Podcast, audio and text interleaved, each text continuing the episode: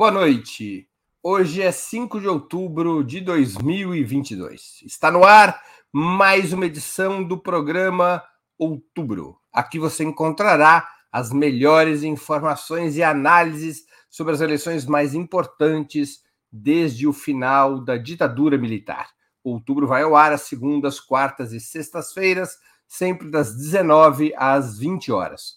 Cada edição com um trio fixo de convidados, homens e mulheres de diversas orientações e gerações.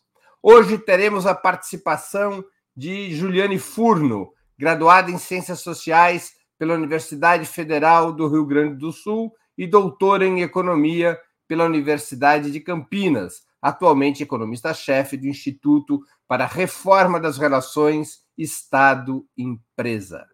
Manuela Dávila, jornalista e doutoranda em políticas públicas pela Universidade Federal do Rio Grande do Sul, ex-deputada federal por seu estado, fundadora do Instituto E Se Fosse Você. Walter Pomar, historiador com graduação, mestrado e doutorado pela Universidade de São Paulo, atualmente professor de Relações Internacionais da Universidade Federal do ABC. Em nome de Ópera Mundi, eu agradeço aos três convidados e passo a primeira pergunta de nossa noitada, aliás, a primeira noitada com esse grupo depois que o povo foi às urnas. As urnas falaram no último domingo, dia 2 de outubro. O ex-presidente Lula alcançou 48,4% dos votos, em conformidade com as pesquisas da véspera. Mas Jair Bolsonaro ficou com 43,2%, entre 5 e 9 pontos acima das apurações realizadas pelo Datafolha e o IPEC no sábado, se levarmos em conta a margem de erro. A diferença prevista de 14 pontos de ambos os institutos caiu para pouco mais de cinco pontos. Qual a análise que vocês fazem sobre esses resultados? A primeira a falar é Manuela Dávila. Boa noite, Breno. Boa noite, Ju, Walter. Uma alegria reencontrar vocês nesse outubro que seguirá, né?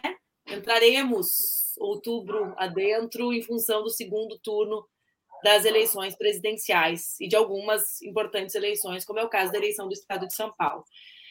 Uh, eu acho, Breno, que nós temos muito a analisar, né? Nós temos, uh, sobretudo, que entender aquilo que eu tenho chamado nas minhas intervenções, nas reuniões de direção, com a turma, né, com os militantes, de voto silencioso. Acho que nós convencionamos chamar de voto envergonhado, eu não acho que é necessariamente um voto com vergonha. Eu acho que é um voto sem disposição de se envolver no tipo de batalha que transformou-se a eleição brasileira, ou seja, uma eleição ah, muito violenta, muito intensa, muito virulenta, ah, que ocupa um espaço muito grande da vida pública e privada das pessoas. Acho que existe uma parte do povo que ainda quer manter o seu voto secreto né, as suas crenças, as suas opiniões. E por isso esse voto torna-se ainda mais difícil de ser disputado. Eu acredito que, se é verdade que a gente tem que analisar muitas questões, né, as eleições para o Senado demonstram isso, ah, um voto bastante ideológico, né, ah, ministros absolutamente comprometidos com essa nhaca ideológica, porque eu não, não vejo uma ideologia muito clara, né, mas com essa geleca uh, representada por Bolsonaro foram eleitos, mas acho que não é o momento de nós fazermos isso ainda. Eu acho que é momento de nós uh, refletirmos sobre a vitória que tivemos. Nós estamos 6 milhões de votos, tivemos 6 milhões de votos à frente, precisamos pensar numa campanha de ampla mobilização social e popular. Né? Eu fico vendo, hoje eu passei olhando, organizando uma, uma mobilização, uma ação de mobilização de rua permanente aqui em Porto Alegre, de até o final das eleições e ficava vendo os meus grupos, as pessoas cheias de críticas a fazer, a direção, ao Instagram, às redes sociais. Não é hora disso. É hora de nós incentivarmos a nossa militância a conduzir a sua própria campanha, né? A se organizar com dois ou três colegas para fazer aquilo que nós chamávamos de bandeiraço antigamente, ou de panfletagens em locais variados, de buscar material, de transpor esse tipo de campanha para suas redes sociais. Existe como fazer o bandeiraço na sua rede social ou a panfletagem na sua rede social. Quem gosta do Felipe Neto já segue o Felipe Neto. Mas as pessoas que gostam de vocês, que estão nos assistindo, seguem vocês. Vocês podem pensar, ah, eu tenho só 500 seguidores, 300 seguidores, 200 seguidores, mas essas são as 200 pessoas que se referenciam em vocês, né, que estão nos assistindo em casa. Então, por que, que vocês não passam a produzir o próprio conteúdo de vocês, ao invés de ficar esperando e replicando apenas o conteúdo da Ópera Mundi, do Felipe Neto, uh, da Manuela, do Boulos, uh, do Lula ou de quem quer que seja, né? produzam o próprio conteúdo, organizem o próprio grupo de WhatsApp, chamem as amigas e os amigos para panfletar. A avaliação, gente, ela vai ter que ser feita depois. Agora é mobilização total, independente dos comandos, né? Olha que louco. Espero que os comandos entrem na mobilização, mas não esperem eles entrarem todos. Não, não há tempo para isso. E, e, é, e é preciso também, eu termino dizendo isso, devolver o sorriso no rosto. Eu sei, eu disse isso para o presidente Lula na segunda-feira na reunião da coordenação. Parece que estão confundindo os campeonatos estaduais, alguns até da Série B, como é o caso aqui do meu estado, com, com alguns times menores, eh, parece que estão confundindo os campeonatos estaduais com a Copa do Mundo. Olha, o Grêmio está na Série B, tomou um gol, tudo bem, não é a maior alegria do mundo para uma parte, eh, para uma parte das gaúchas dos gaúchos que são gremistas mas a gente está disputando a Copa do Mundo e a Copa do Mundo é a eleição presidencial, não dá para confundir.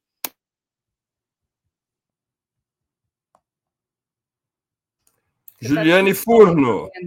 Você está sem Já fale sobre o Grêmio. Você fez algum adendo na pergunta ou não? Não. É só te passei a palavra. Vamos lá. É, eu adoro ouvir a Manu, aproveito e, e do boa noite a Manuela, o Walter, o Breno. É, depois eu quero comentar mais é, sobre, acho que o que a gente tem que fazer e como a gente tem que encarar esse momento. Mas veja, a pergunta é, que o Breno é, fez anteriormente, né, que relaciona as pesquisas, mas também o resultado eleitoral, eu arriscaria né, trazer alguns elementos para reflexão coletiva. Acho que a Manuela já trouxe um elemento que é esse voto silencioso, eu acho que ele comparece eu tenho uma fonte de uma pessoa que trabalha num desses institutos de pesquisa é, e me sinalizou que existe uma parte do eleitorado que não responde à pesquisa. Que quando vê que a pesquisa eleitoral opta por não responder, inclusive mobilizando argumentos como não confio em pesquisas, não gosto de pesquisas, né, uma deslegitimação mais é, intensa das pesquisas, portanto, é um voto não captado, que é um voto bolsonarista.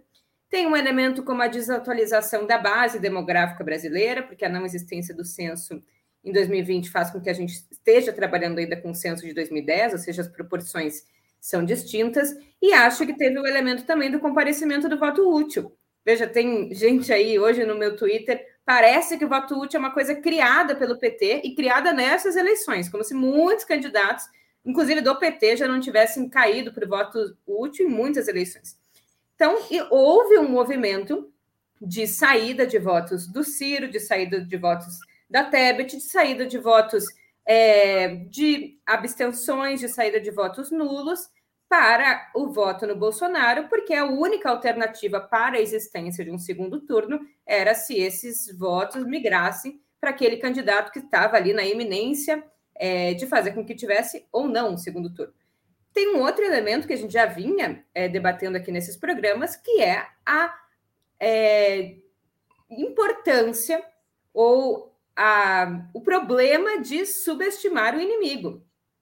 Veja, durante muito tempo, nos, nos meses e anos passados, falas como Bolsonaro está isolado, Bolsonaro já é peça fora do baralho, foram mobilizadas, inclusive quando Moro era candidato, para tentar descaracterizar ou, ou supor que o Bolsonaro não seria um candidato com grandes possibilidades de ida para o segundo turno e alguma possibilidade, ainda que um pouco mais residual, de vitória eleitoral. Bolsonaro tem base eleitoral. A ida pro Bolsonaro, do Bolsonaro para o PL, inclusive, conjuga né, ou vocaliza ali os intentos de uma extrema direita com grande coesão ideológica, com o que tem de mais consolidado das oligarquias tradicionais, de uma direita mais ligada ao fisiologismo partidário, e isso tem força, tem máquina e tem coesão ideológica. Então, eu acho que nós tivemos uma vitória muito expressiva nos votos mas se é possível que dois tenham ganhados, eles também tiveram uma vitória compreender isso não pode nos deixar é, é, desmotivados, pelo contrário, mas é, conscientes de que a gente tem um grande inimigo para enfrentar daqui para diante. Muito bem. Walter Pomar. Bom, primeiro, boa noite, Manu, Juliane, Breno, quem estiver nos acompanhando. Veja, se a gente não tivesse passado as últimas semanas dizendo que a gente ia ganhar no primeiro turno, que estava líquido e certa a vitória, nem caberia a pergunta do Breno, né? Eu já estaria comemorando o fato de ter passado para o segundo turno com 57 milhões de votos, de quase ter ganho no primeiro turno, de ter deixado para trás o cavernícola, mas prevaleceu é, nos últimos dias, nas últimas semanas, um discurso incorreto, que transformou o que era uma possibilidade no que era uma certeza. Era possível ganhar no primeiro turno? Era, era possível. Na minha opinião, por isso, inclusive, para ganhar no primeiro turno, tinha que ter feito uma inflexão na campanha. Tinha que ter tido mais mobilização de massa, mais politização, mais enfrentamento, mais radicalização. Talvez, se a gente tivesse feito isso, a gente tivesse ganho. Mas nunca foi o mais provável uma vitória no primeiro turno. Né? Nunca foi o mais provável, por razões históricas, por razões estruturais, por razões políticas. E, portanto, a surpresa e o desânimo são produto da ilusão auto-imposta por uma parte de nós mesmos, na qual eu não me incluo, e, aliás, eu acho que nós aqui não nos incluímos. Segunda coisa que eu acho que é importante, porque isso tem implicação no segundo turno, é: porra, vamos parar de confundir pesquisa com resultado de urna. Tem um bando de gente que, ao invés de culpar a sua visão incorreta, culpa as pesquisas. Era impossível as pesquisas registrarem algo que aconteceu na reta final, que foi algo absolutamente previsível, aliás, que é o crescimento da direita na reta final. Desde 2013, a direita tem demonstrado ser dechegada. Éramos nós de esquerda que éramos assim. Agora é a direita. Isso era absolutamente previsível. Só que, ao invés de perceber e se preparar para isso, as pessoas ficaram olhando a pesquisa da véspera e achando que ela ia ser o resultado da urna. Óbvio que não ia ser, por N motivos. Por as razões que a Juliane já citou e por outros motivos que são da política. A extrema-direita mobilizou as suas tropas na reta final. E engraçado, um dos motivos pelas quais ela foi com tudo foi que ela percebeu que podia perder no primeiro turno.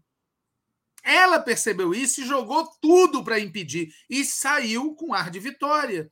Porque o Bolsonaro, ao invés de ficar derrotado pelas pesquisas, ele disse: essas pesquisas não valem nada, o que vale é o data-povo. E fez política. E agora eu vejo já sair a pesquisa hoje, deve aparecer uma pergunta aí do Brando sobre isso. Eu já morro de medo que o nosso pessoal diz: ah, estamos na frente, então agora tá bom. Não, não, nós temos que entrar na, nessa disputa de segundo turno trabalhando com a ideia de que nós precisamos de 8 milhões de votos, como se nós estivéssemos atrás. Se a gente não operar mentalmente assim, imaginar, ó, nós é que estamos atrás, nós é que precisamos de 8 milhões de votos, nós é que, se a gente começasse de novo cair no conforto, na zona de conforto nas pesquisas, nós corremos o risco de ser atropelados de novo, tá certo? No segundo turno, e aí é morte. Aí é morte. Aí não vai ter. Muito bem. Vamos a uma próxima pergunta, ainda na esfera do balanço. No nosso último encontro na semana passada, houve um consenso de que, em havendo esse que o crescimento do Lula apontado nas pesquisas anteriores à quarta-feira passada levaria ou poderia levar a resultados positivos na votação para os governos estaduais e o parlamento. Os resultados do dia 2 de outubro, no que diz respeito às eleições subnacionais, confirmaram essa expectativa? Juliane Furno. Bom, eu estava bastante pessimista na, no último encontro, né? Eu falei que dos estados que você tinha citado, é, no máximo a gente ganharia na Bahia. Né? Você tinha falado Minas, Rio Grande do Sul, São Paulo, Rio de Janeiro e Bahia. É, por algumas razões que eu acho que naquele encontro eu já tinha explorado, mas que, que vale a pena é, reviver, que é a dificuldade de transpor o debate mais polarizado nacional para é, os estados em, em grande medida também a lógica das eleições estaduais. Veja, os governadores eles perderam muito protagonismo dos últimos 20 anos para cá. Inclusive, se a gente for pensar, é, faz muito tempo que não vira presidente ou que não se alça com viabilidade eleitoral à presidência da República nenhum ex-governador. Fora o Serra e o Alckmin, mas hoje o próprio Fernando Henrique, o Lula, a Dilma, o Aécio, o Bolsonaro, é, Haddad, não, não foram figuras que foram governadores ou governadores de estados expressivos. Me parece que essa foi per... a figura do governador foi perdendo é, protagonismo na cena nacional e o debate, inclusive o debate é, físico, né? O, o, não só o debate geral, mas o debate nas eleições é, estaduais fica circunscrito a um debate de gestão é, falta muita política no, nas eleições estaduais, falta elementos de politização dessas eleições e de associação partidária, inclusive, de que estas candidaturas nos estados representam algo muito mais do que os seus nomes individualmente ou as suas trajetórias de consolidação a nível estadual, mas estão ligados a um projeto de sociedade que tem na presidência da República um locus fundamental de conexão. Portanto, essa ideia de representar a partir das candidaturas projetos de nação, projetos de Estado, tá? Me parece longe, passando muito longe dos debates nos estados. Acho que tem um outro elemento para finalizar, que é um elemento também um pouco de balanço, que me parece que é o esvaziamento que essas eleições estão coroando do centro democrático brasileiro tanto o centro democrático à esquerda quanto o centro democrático à direita. Veja, a desidratação de partidos como PDT, PSB, em termos de número de cadeiras no Congresso, mas também números de governadores, e os partidos da direita tradicional que compõem o Centrão, foram partidos que saíram bastante desidratados e saiu mais fortalecido o PT, o PSOL e partidos da extrema direita e isso também vale em alguma medida para as eleições estaduais. Eu não acompanhei muitos estados, mas no Rio Grande do Sul foi um elemento muito surpreendente. Não estou fazendo uma análise aqui de candidatos, eu nem lembro quem foi o candidato a governo do estado em 2018, mas o Edgar ter chegado muito próximo, mesmo com a campanha do voto útil, sendo um sem terra no Rio Grande do Sul, me parece que aponta a importância de eleições de caráter mais polarizado a despeito, ou muito distintamente, do que foi o Marcelo Freixo no Rio de Janeiro, que apostou numa candidatura mais ao centro, apostando mais na conciliação. Então, eu acho que o elemento da polarização, quem foi mais polarizado se situou melhor é, no debate político também a nível estadual. Walter Pomar. Veja, as eleições estaduais não são tão simples de analisar como as eleições nacionais, porque tem outras variáveis, é mais complexo o quadro, a divisão dentro da classe dominante, etc. Mas a pergunta que o Breno faz é se teve impacto. Claro que teve, a nosso favor e contra nós. Ou seja, o crescimento que foi real da candidatura Lula no início de setembro e que prosseguiu depois do dia 7, porque houve um, tá certo? Ajudou várias candidaturas do PT ou da esquerda no país inteiro. Ajudou mais onde tinha mais base, ajudou menos onde tinha menos base. Ajudou mais onde tinha mais política correta. Ajudou menos onde a política estava errada, mas ajudou.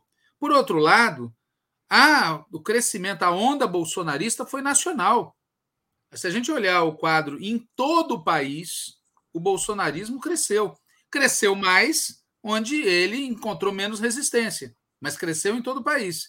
Então, isso nos possibilitou, por exemplo, levar a disputa na Bahia para o segundo turno, quando as pesquisas indicavam outra coisa. Isso nos possibilitou vencer no Ceará no primeiro turno.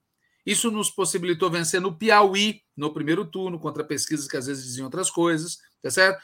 Isso nos possibilitou, inclusive, resultados muito surpreendentes para quem não estava acompanhando a situação, como é o caso do Rio Grande do Sul. Rio Grande do Sul, pessoal, é um desastre, um desastre, não tem outro nome.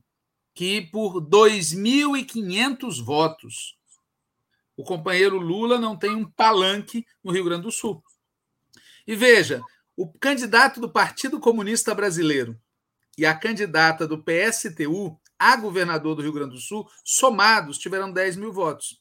É um desastre quando a gente perde por muito pouco, porque pode ter a lista de motivos, né? Cada um escolhe o seu e todos temos. Eu já tenho uns três aqui na cabeça, vou citar só esse, que me irrita profundamente, porque lá tinha uma frente de esquerda. Não tinha nenhum argumento político para justificar candidaturas que poderiam ter somado e nos levado para o segundo turno. Então, na minha opinião, ajudou. Agora, o quadro em geral, isso posto, o quadro em geral da eleição para governadores é muito ruim para a esquerda, para a democracia e para a candidatura Lula. Nós temos que admitir isso, especialmente para quem tinha alguma ilusão no centro, é olhar o que aconteceu em São Paulo. Em São Paulo houve um deslocamento em favor da candidatura bolsonarista, né? como houve no Rio Grande do Sul em favor da candidatura do Mourão. É uma coisa brutal, política na veia. A extrema-direita está hegemonizando um segmento que antigamente a gente achava que era centro, se esvaziou. A derrota do PSDB é brutal no país inteiro. Então, a minha opinião é que, passada a eleição, espero que com a nossa vitória, a gente tenha um outro olhar para as disputas municipais e um outro olhar para as disputas estaduais. Manuela Dávila. Trazer só um elemento para nossa reflexão sobre os palanques estaduais em 2020, né? Percebam que lugares que nós crescemos comparativamente com 2018, São Paulo e Porto Alegre, nós tivemos candidaturas progressistas no segundo turno da eleição municipal. Ah, o estado do Rio de Janeiro, nós tivemos a fragmentação do campo democrático, popular, na, no primeiro turno eleitoral, e tivemos o segundo turno entre o Paz e o Crivella. Ou seja, não reunimos força, não acumulamos força. E eu falo isso não para falar sobre o papel da disputa de Porto Alegre para acumularmos força. Lula venceu em Porto Alegre, né? Uh, o crescimento de Lula em São Paulo é significativo, do Haddad também. Mas para que a gente uh, re, resgate a análise política não momentânea, não fotográfica, mas pense num conceito batido, porém atual, de acúmulo de forças. Porque às vezes parece que a eleição de 2020 caiu do céu e que o nosso 2020 ou 22, Manu? Eu estou me referindo da eleição agora de 22, que 22 ah. caiu do céu. Como se fosse a força do Lula uma força absoluta. Eu falei isso aqui algumas vezes durante os nossos debates, que a gente uh, deposita expectativas demais numa pessoa só, por mais que essa pessoa seja o melhor de todos nós né, como militante, dirigente e líder de massas, que é o Lula. Vejam bem, mesmo tendo o melhor dos candidatos, que é o Lula, o Lula não constrói a sua possibilidade de vitória sozinho. Né? Em 2018, uh, no Rio Grande do Sul, Rosseto foi o candidato, Ju Miguel fez 18% dos votos. Naquela eleição, o PDT teve um candidato competitivo também vindo do PT, o Jairo Jorge. Ex-prefeito de Canoas, saiu do PT, foi ao PDT, e fez, e fez um percentual também elevado. Em 18, Ciro Gomes fez quase 20 pontos percentuais no Rio Grande do Sul. Foi um dos estados de melhor desempenho dele. Ah, nessa relação, né, ah, que é uma relação que se estabelece entre o candidato estadual, que era o Jairo, e o Ciro, um candidato bem melhor posicionado naquela eleição. Vejam, em, em 20, uma eleição depois, nós conseguimos simbolicamente, não politicamente, porque o PSOL e o PDT não apoiaram a minha candidatura no primeiro turno aqui, mas conseguimos simbolicamente fazer esse pacto social, como fizemos simbolicamente esse pacto social com Boulos em São Paulo. Acumulamos. Então, existiu 2018, existiu 2020 para esse acúmulo de forças e existe o elemento Lula, que é um elemento que uh, é maior, digamos, né, que, é, e que faz com que a gente acumule mais. Por que, que eu falo isso? Eu falo isso para a gente ver o valor das lutas que nós travamos no passado. né? E para que a gente entenda que quando a gente, a gente fica abatido com as derrotas que temos e que tivemos no passado, como ficamos em Porto Alegre e São Paulo, com a minha e com a do Boulos, né? Ou como ficamos em 18, terrivelmente arrasados, né? Pela derrota, para que a gente perceba que isso tem um papel na história e para que a gente transforme é, essa experiência do passado recente na energia que eu sinto faltando em muitos militantes agora. Quer dizer, nós acumulamos força. Eles têm a força, eles têm a máquina, eles têm o orçamento secreto, eles têm, enfim, os mecanismos de distribuição, sacam mais de redes sociais do que a gente, né? Porém, porém, nós acumulamos. E eu acho que disso nós precisamos tirar lições. Nós não temos tempo, né, para baixar a guarda. Uh, Breno, eu entendo que a tua missão como jornalista e apresentador do programa avaliar, avaliar as eleições estaduais, avaliar o Senado e avaliar o primeiro turno. Nós não temos esse tempo, eu, a Ju e o Walter. A gente precisa falar de hoje para os 25 dias que faltam para frente. Qual é o nosso papel? É pensar assim: ah, faltou 2 mil votos para o Edgar faltou 2 mil votos. Eu poderia complementar um milhão de razões ao Walter. Mas não é o meu papel isso agora. Meu papel é dizer como esses 2 mil votos vão aparecer para o Lula nas eleições, mesmo sem o palanque aqui. Então, eu acho que. O que eu quero dizer com isso, gente? Que a gente precisa valorizar as lutas travadas, né? No passado, para entender a melhora em alguns lugares e a pior em outros. Unidade e luta política traz consequência, mesmo na derrota, quando a gente fala assim, foi uma vitória política uma derrota eleitoral, tem gente que fala assim, ai, tô cansado dessa avaliação. Não! Porto Alegre São Paulo foi isso. Vitória política, derrota eleitoral. Acumulamos no meio das trevas. Tá aí o resultado. Agora é manter, né, com mobilização total nas ruas. Muito que bem. Nas primeiras 48 horas após as eleições, o grande tema tem sido atrair novos aliados e apoios. Bolsonaro está atraindo as frações mais conservadoras dos partidos da assim chamada centro-direita. Lula vem recebendo a companhia do PDT, dos setores menos reacionários do PSDB e MDB, incluindo Simone Tebet, que declarou já apoio a Lula, e da esquerda extraparlamentar ampliação das alianças seria suficiente para a vitória do candidato petista? O primeiro a responder agora é Walter Pomar. Não, veja, eu sou favorável a ampliar ao máximo. Todo mundo que quiser vir votar no Lula é bem-vindo. Só que isso não resolve o problema.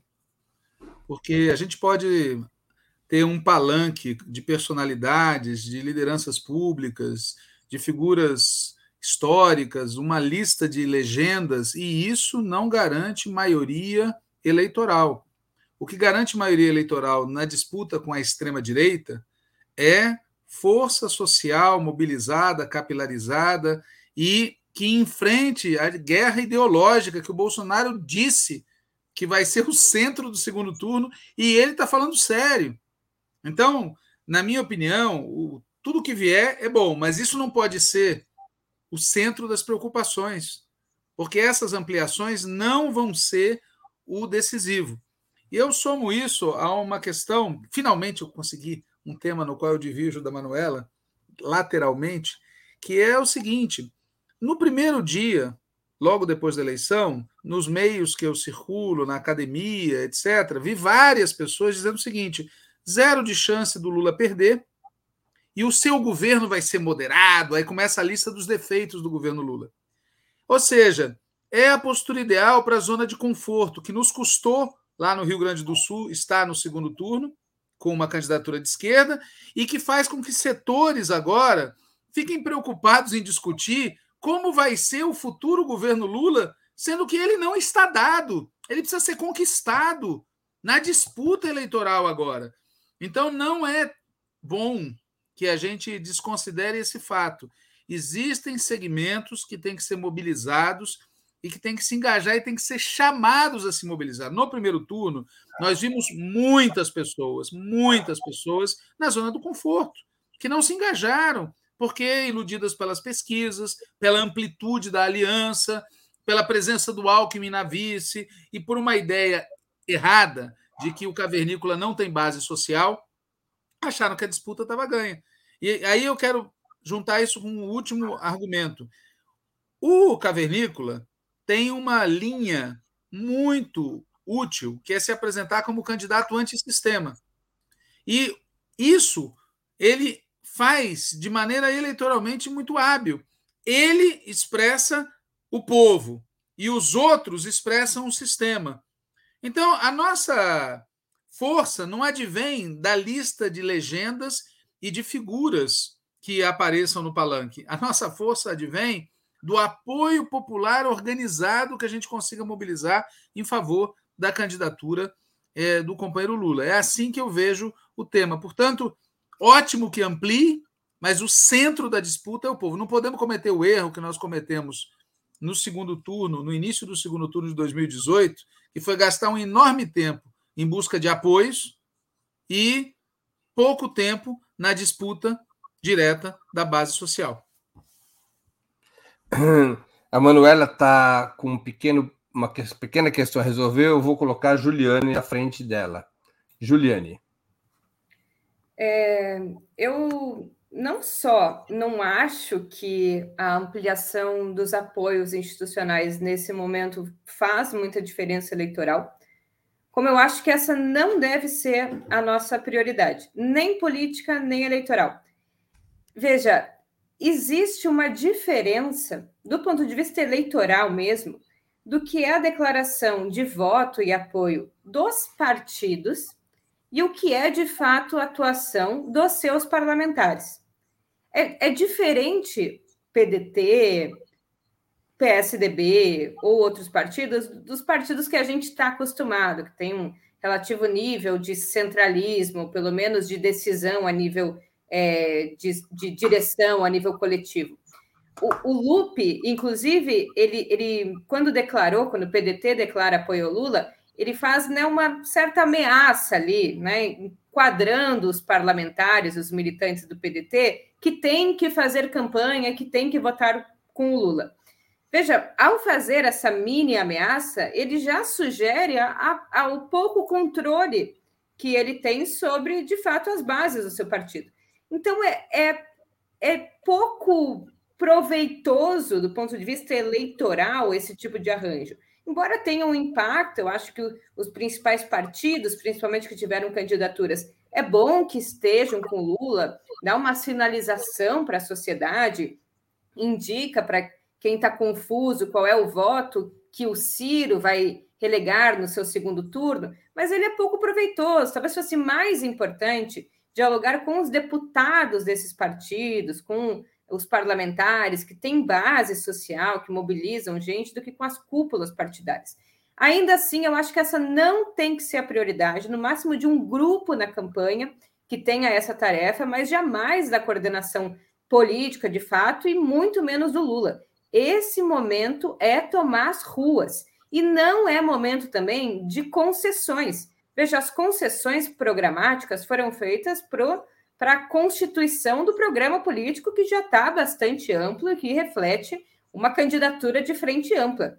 Esse momento são as forças políticas que, inclusive, têm interesse, em alguma medida, num apoio, em sair numa fotografia com Lula, porque têm interesse que uma possível vitória do Lula abra possibilidades para que essas figuras estejam melhor posicionadas para uma disputa política num eventual próximo governo Lula. Portanto, eu acho que é saber abrigar essas figuras, é saber dialogar com esses partidos, mas dando a, a importância devida, que na minha avaliação não deve ser a centralidade. Não deve ser a centralidade nesse momento reuniões, nem com grupos é, específicos, nem com partidos políticos, mas as atividades de rua, as mobilizações, os comícios, especialmente nas periferias, é isso que vira voto e as ações de massa. Veja, existe uma coisa que é um, um sintoma do comportamento coletivo. E para isso existir, para o comportamento coletivo ser algo mobilizador, que faz com que haja um, um sentimento, um voto de manada, aquela vontade que as pessoas têm de votar naquele que está em primeiro lugar, de se sentir, inclusive, pertencente, é uma coisa que aparentemente é óbvio, todo mundo vai votar no Lula, isso demanda ânimo, muito ânimo, muito bloco na rua, muita gente adesivada, uma onda vermelha, e isso só se consegue com muita ação de rua. Então, a prioridade é rua e polarização. Polarização, porque eles fazem isso, é a polarização do nós contra eles, Está todo mundo contra eles, o STF, a Globo, a urna eletrônica, as pesquisas, e a gente tem que mostrar um lado. Isso é mobilizador e a mobilização com o entusiasmo é a, o que vai garantir que a gente vá, chegue firme é, para vencer e vencer com uma grande margem é, de vitória. Manuela Dávila. Então, Breno, eu saí cinco minutos, explico para resolver problemas da campanha real que se impunham sobre a nossa sobre a nossa conversa. E ouvi ao final da manifestação da Juliana e gostaria de dizer que eu concordo com ela. Eu entendo a relevância de nós conseguirmos os apoios partidários, né? Óbvio, eu sou uma pessoa que defende a disputa política e a disputa política passa por esse acúmulo de forças.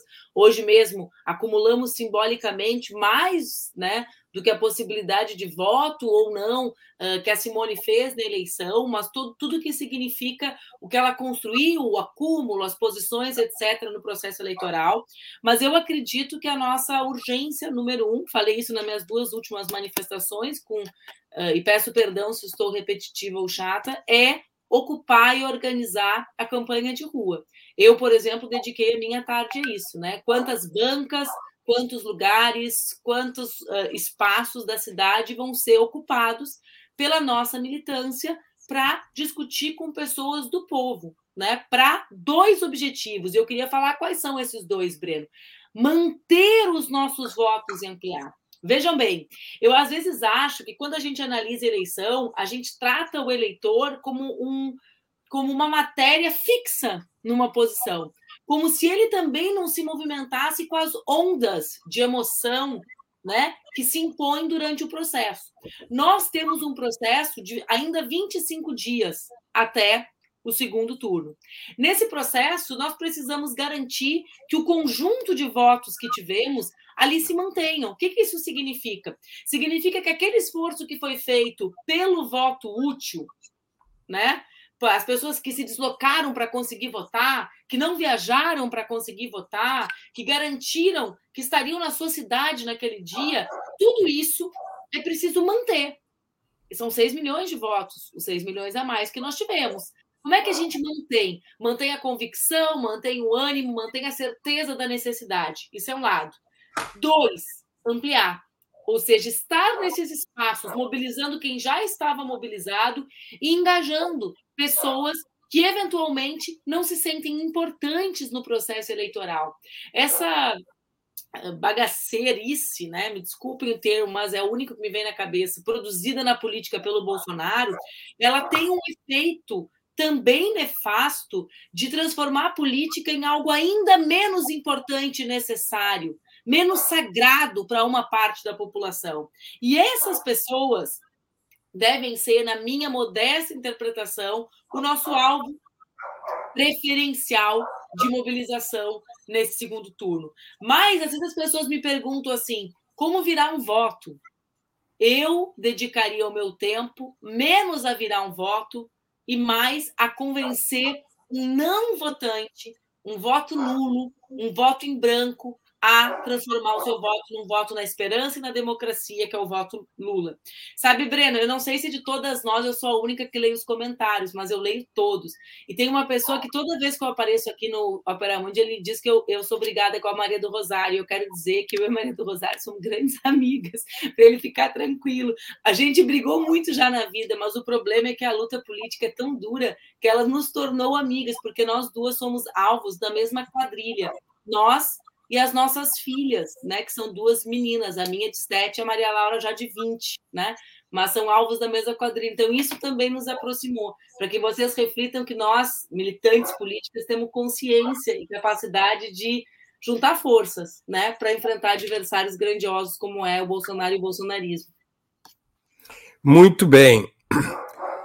As pressões do chamado mercado atingem novos patamares. Há setores exigindo, por exemplo, que Lula apresente um plano econômico mais específico, que deixe claro o perfil de quem seria seu ministro da Economia e proponha uma nova âncora fiscal.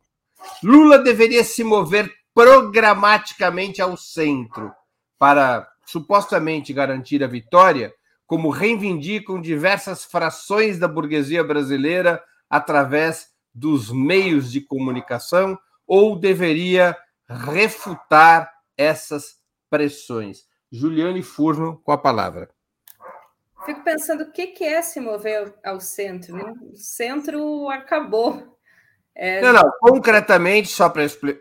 É, não, eu sei. Eu tô, tô Há uma exigência correndo pelos meios de comunicação Sim, nas últimas horas de que o Lula tem que apresentar uma nova âncora fiscal, dizer quem vai ser o, o perfil do ministro da Fazenda, ou seja, assumir um outro compromisso programático para receber a bênção dos meios de comunicação e do mercado financeiro. É apenas a isso que eu me refiro. Sim, não, eu só estou pensando alto aqui, porque recorrentemente vem essa expressão: Lula precisa se mover ao centro.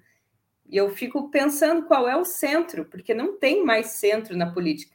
Fora que o Lula já deu grandes movimentações é, ao centro. E este centro vai se movimentando cada vez mais à direita. Eu acho que não. Até porque no frigir dos ovos, se a disputa é eleitoral, eu acho que é diferente é, pós-eleição. Pós-eleição vai haver, porque é um governo em disputa necessariamente, um conjunto de disputas que tem a ver com a capacidade de governabilidade. E aí nós vamos ter que ter muita capacidade de pressão política para garantir que o Lula tenha uma retaguarda no povo brasileiro. Mas na, no processo eleitoral, não faz sentido ceder nesse momento. Até porque o setor financeiro ele tem, ele tem duas ramificações. Ele tem o setor bancário tradicional e ele tem o setor financeiro da, da corretagem, o setor ali da negociação da, das ações. O setor bancário está todo com o Lula. Tenho amigos que trabalham no setor bancário, eles recebem comunicado. O setor né, que trabalha na intermediação é, financeira do, dos investidores institucionais, este setor é bolsonarista. Ainda que talvez os seus representantes, os seus donos, possam eventualmente ter uma leitura mais pragmática do processo e votem no Lula, os seus operadores vão votar no Bolsonaro, independentemente das concessões que o Lula faça nesse momento para uma política de maior responsabilidade fiscal. Neste momento, no frigir dos ovos, os grupos econômicos já definiram posição é, política e eleitoral. Então, eles optam por esse mecanismo chantagista de antecipar a pressão que eles vão fazer sobre a governabilidade, antecipando e fazendo ela ser selada já em compromissos de caráter eleitoral. Não faz nenhum sentido, até porque a nova regra fiscal tem que ser uma construção mediada, inclusive com o Congresso Nacional. É melhor, inclusive, o rito do que o PT apresentar nesse momento uma proposta. A proposta é o teto, não faz sentido, precisamos de uma proposta de regime fiscal que leve em consideração a capacidade do gasto ser uma variável anticíclica. O ministro da Fazenda vai ser uma determinação da política. Nesse momento, acho é, equivocado ruim e não agrega voto e é ceder precocemente a uma chantagem do mercado. Manuela Dávila. Eu primeiro me pergunto, né, assim como a Ju, o que é essa movimentação ao centro?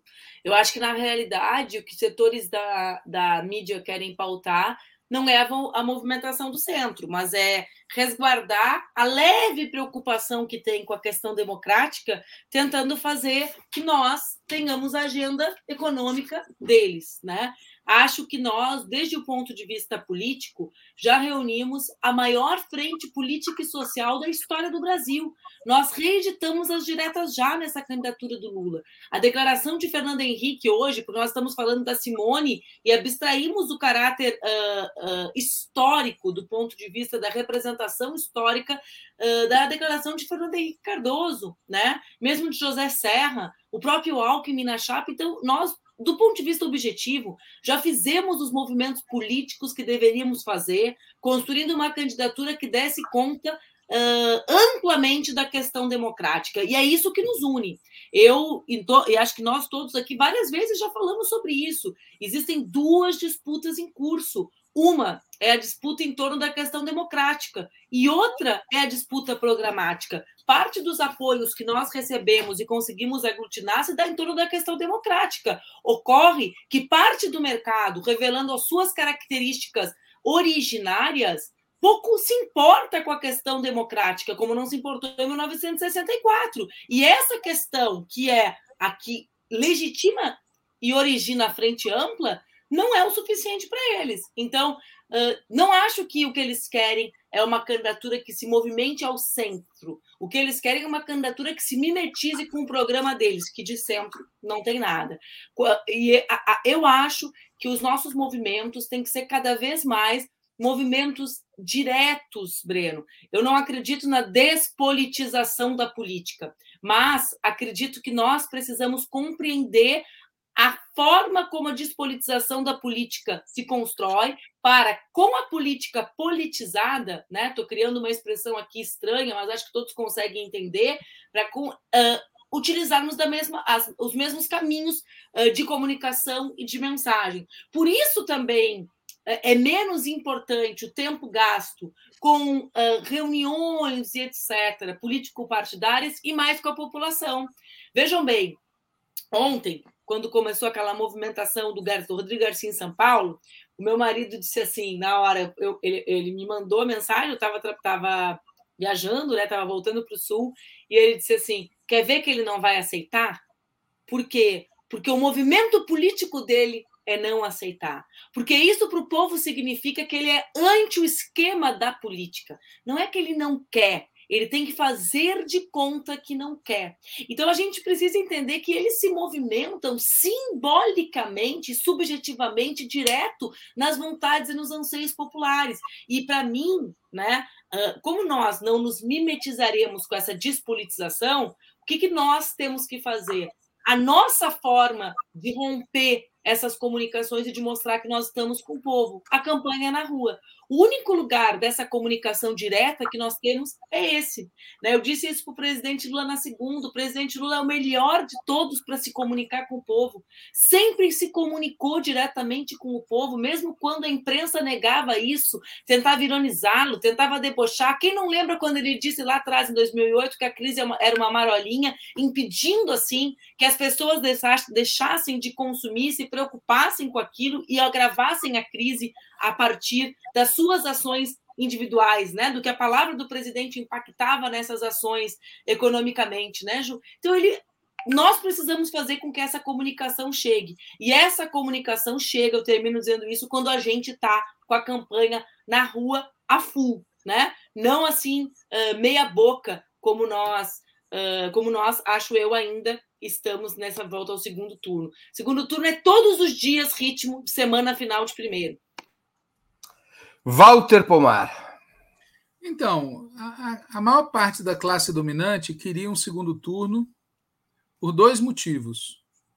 Um pedaço para tentar eleger o Bolsonaro e o outro pedaço para ver se arranca concessões do Lula.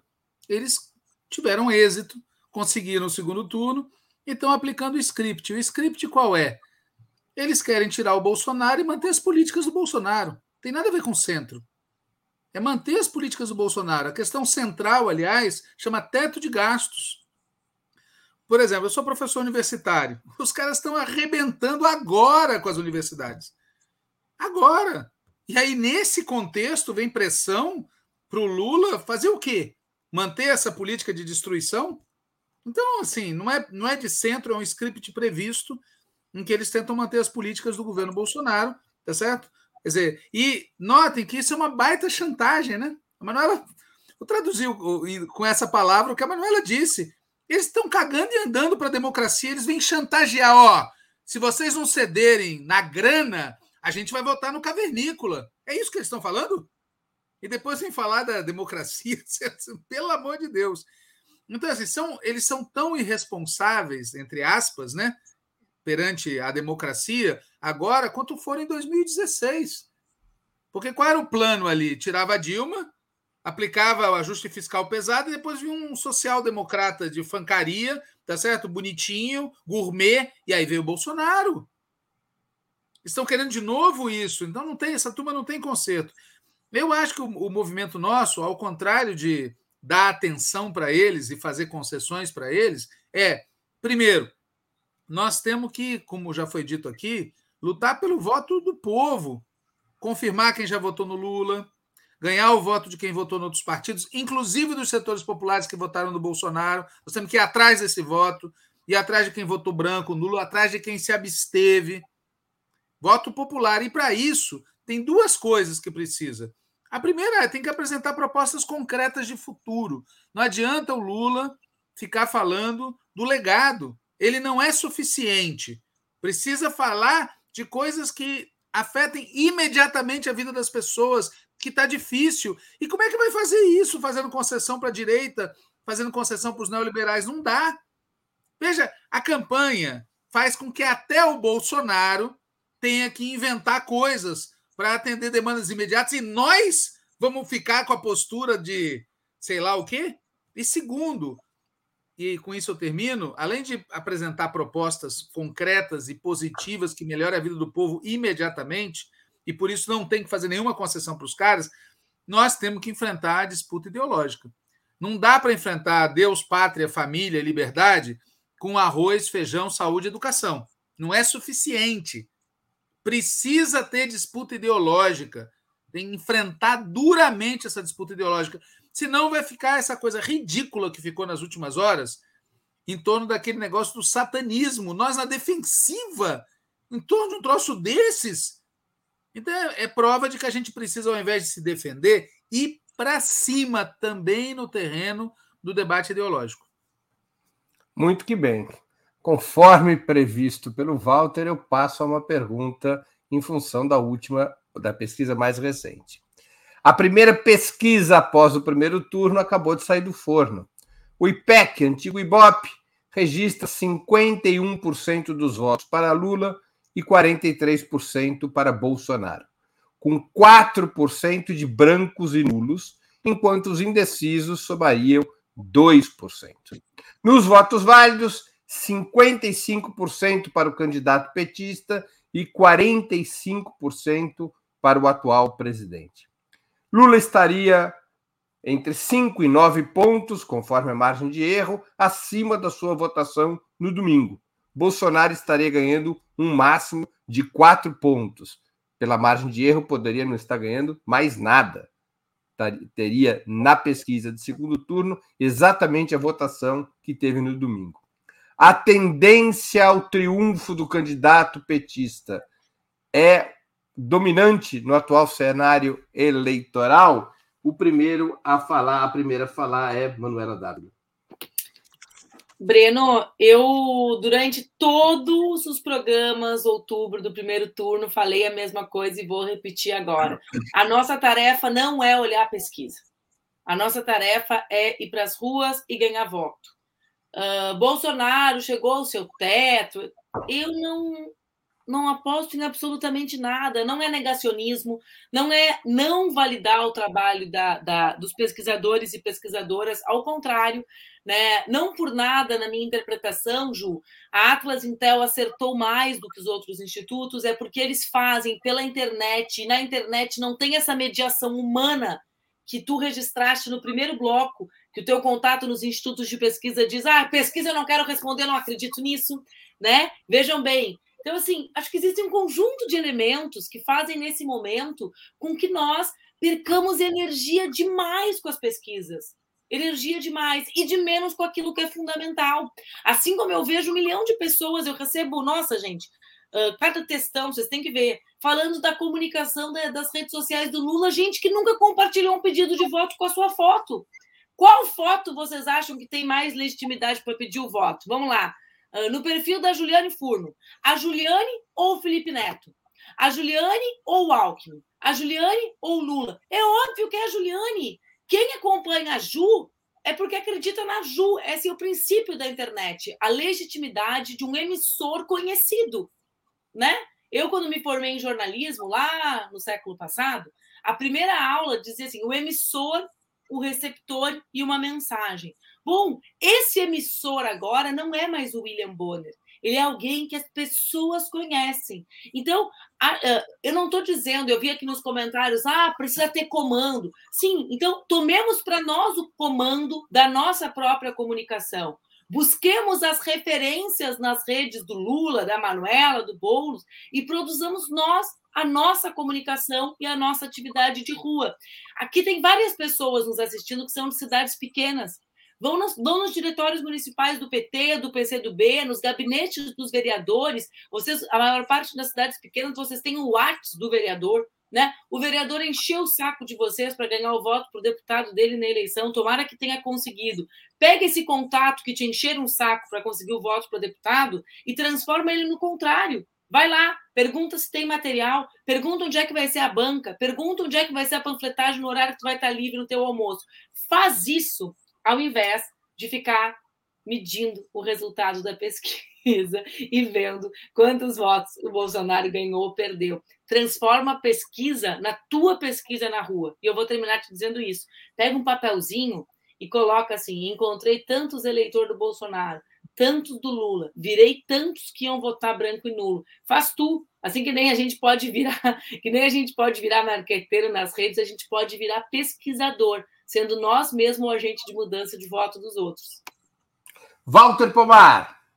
É, eu concordo com tudo que o Manu falou. Eu, eu acrescento que a gente não pode cair na armadilha que nós caímos no primeiro turno. Entendeu? A tendência dominante é dada pela pesquisa de ontem? Não. É dada pela disputa política, pela disputa política ideológica. A crença de que a pesquisa define a tendência, ela contribuiu para a gente não ganhar no primeiro turno, contribuiu para muita gente ficar assustada com o resultado. Veja, o bolsonarismo está operando para ganhar as eleições. Está operando para virar voto de quem não foi votar, de quem votou branco e nulo, de quem votou nos outros candidatos. Eles não estão apavorados com pesquisa e se preocupando com pesquisa. Eles estão correndo atrás de voto. Nós temos que fazer a mesma coisa. Então, na minha opinião, a tendência dominante é a polarização e a disputa voto a voto até fecharem as urnas no dia da votação. Essa é a tendência dominante.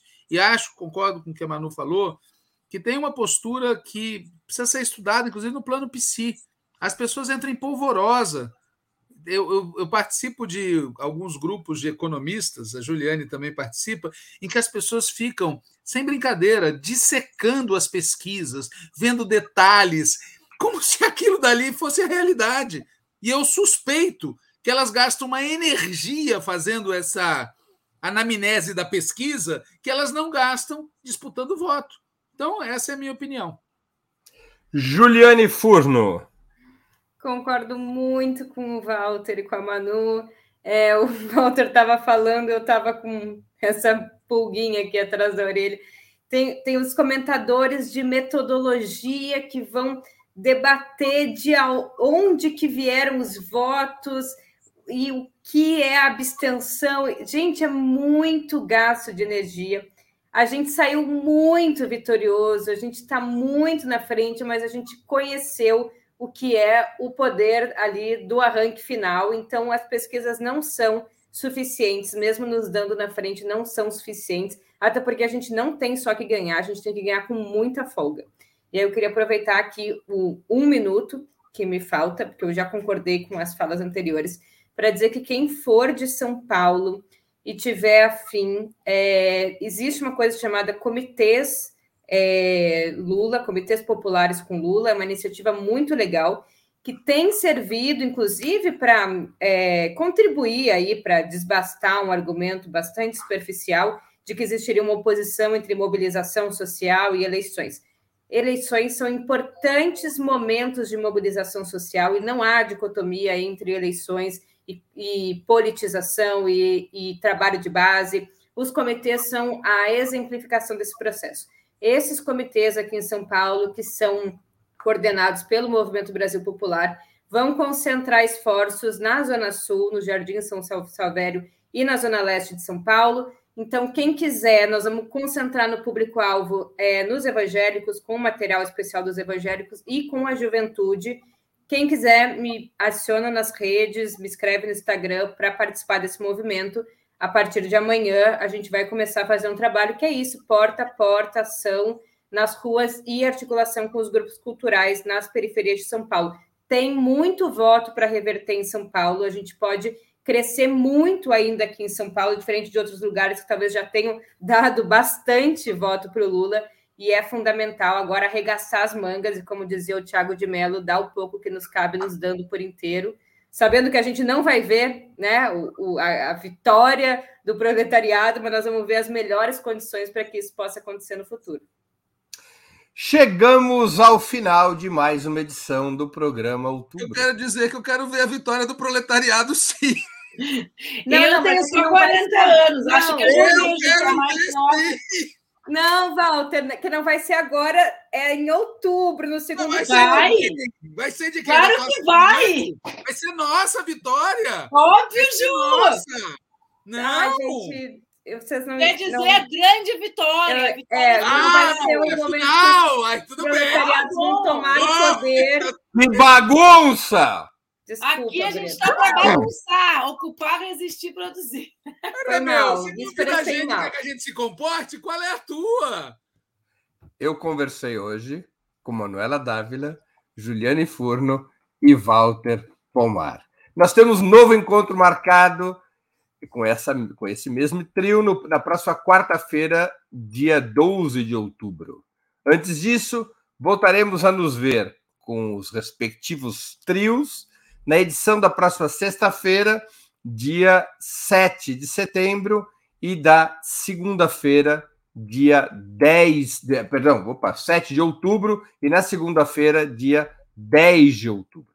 Eu agradeço aos convidados e à audiência especialmente aqueles e aquelas que contribuíram financeiramente com o site de Opera Mundi ou com o nosso canal no YouTube. Muito obrigado, boa noite e boa sorte. Tchau.